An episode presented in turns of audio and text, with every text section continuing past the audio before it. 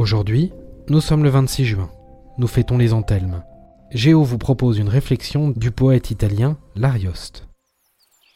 Les nœuds sacrés de la vraie amitié se forment bien plus facilement sous un humble toit et dans les cabanes des bergers que dans les palais des rois.